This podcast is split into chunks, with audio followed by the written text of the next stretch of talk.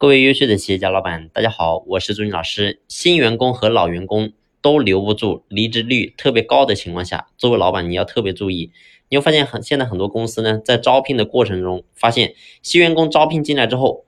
没有多久，才干了几天，最后呢他就离职了。那么呢，这个现象很正常，很多公司都有。但是呢，如果说新员工留不住，老员工的离职率也很高的话，那么呢，我们一定要特别的重视。那么这个时候呢，我们首先一定要去分析，要去看看公司里面离职的这些老员工都是一些什么人。如果说公司走的这些老员工都是一些能力比较好的员工，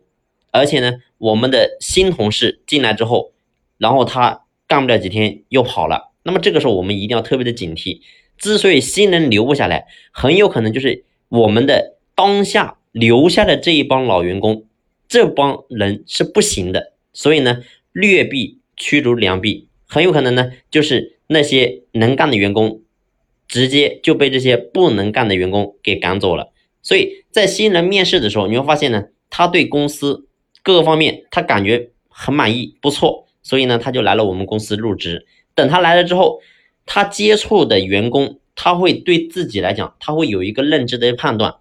如果说他突然发现整个公司跟他一起干活的这帮同事，是不上心的，然后呢，这个领导也是不愿意去做好公司的事情。那么这个时候呢，他就觉得我不想跟你们这帮人，然后一起这样子。你会发现，真正有能力想干事的人才，他是不愿意混日子的，因为他知道他自己的目标是什么，他知道自己的远方是什么。所以呢，当他看不到公司的未来，他看不到所有的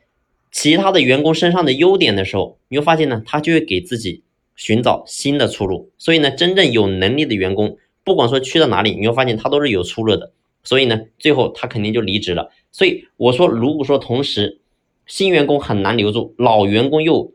动不动就离职的时候，这个时候我们老板一定要明白，当下可能真正留在我们企业这帮员工本身就不行，所以这是我们一定要去警惕的。好了，今天的分享呢，就先分享到这里，感谢你的用心聆听，谢谢。